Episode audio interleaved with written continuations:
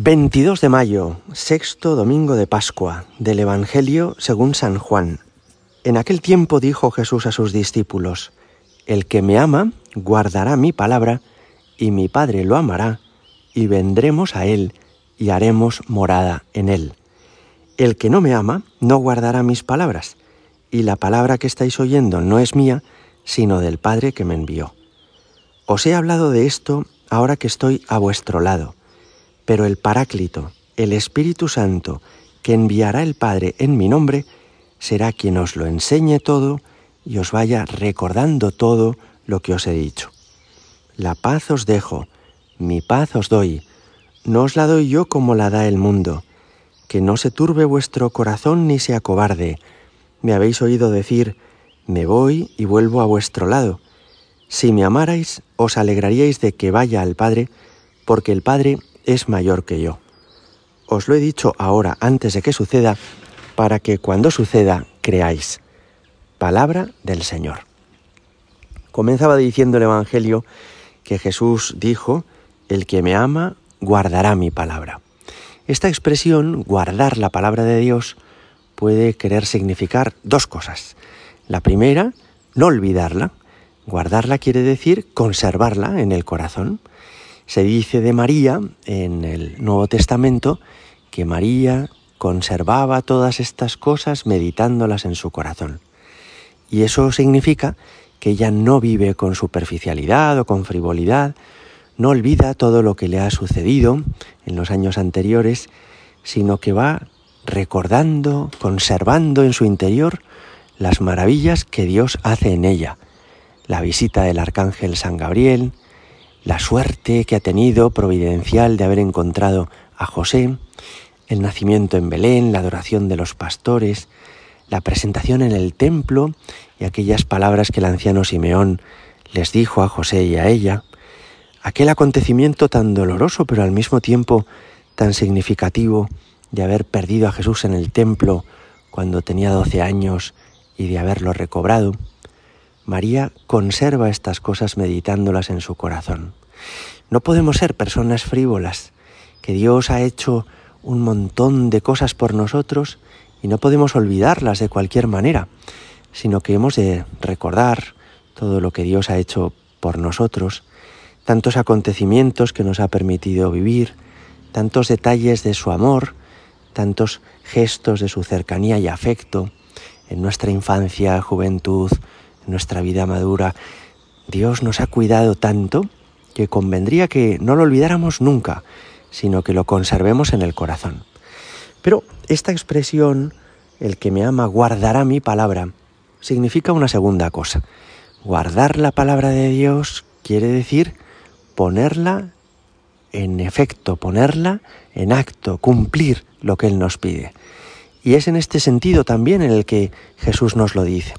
El que me ama guardará mi palabra. ¿Qué quiere decir?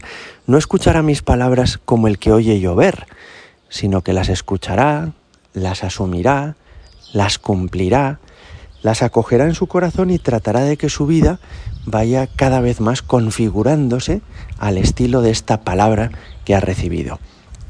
Una segunda cosa podemos subrayar de este Evangelio, y es que habla Jesús de la inhabitación de Dios en nuestro interior. Dice, el que me ama guardará mi palabra, mi Padre lo amará, vendremos a Él y haremos morada en Él. Y es una expresión también muy significativa. Fijaos, en el Antiguo Testamento Dios está cerca de los hombres en muchas ocasiones. Abraham, Moisés, Josué, tantos momentos en los que Dios se acerca a los hombres y los hombres pueden o escuchar su voz o recibir sus mandamientos, los hombres pueden experimentar cómo actúa Dios en su historia y les hace vencer a sus enemigos en las batallas y les da el pan y el alimento que necesitan y la fuerza para superar las dificultades, pero ha habido siempre en los hombres, ya desde el Antiguo Testamento, una sed de Dios más profunda un deseo de una intimidad mayor con Él. ¿Recordáis, por ejemplo, aquel salmo en el que dice, como busca la cierva corrientes de agua, Así mi alma te busca a ti, Dios mío. La sed es un deseo de llenar nuestro interior con un agua que calme esa necesidad. Y los seres humanos deseamos esto de Dios. No solo que Él esté a nuestro lado, que Él permanezca cerca, sino que Él satisfaga nuestra necesidad interior, colme los anhelos de nuestro corazón. Bueno, pues cuando Jesús dice, si alguno guarda mi palabra, mi Padre lo amará, y vendremos a Él y haremos morada en Él, está respondiendo a este deseo. Dios quiere venir no ya a permanecer cerca de nosotros, sino a vivir en nuestro interior.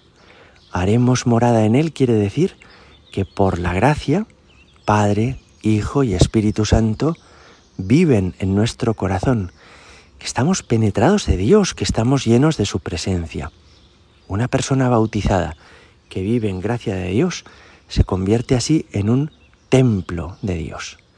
Y es precioso que dice, os enviaré el Paráclito, se refiere al Espíritu Santo, y Él será quien os lo recuerde todo. ¿Qué es recordar?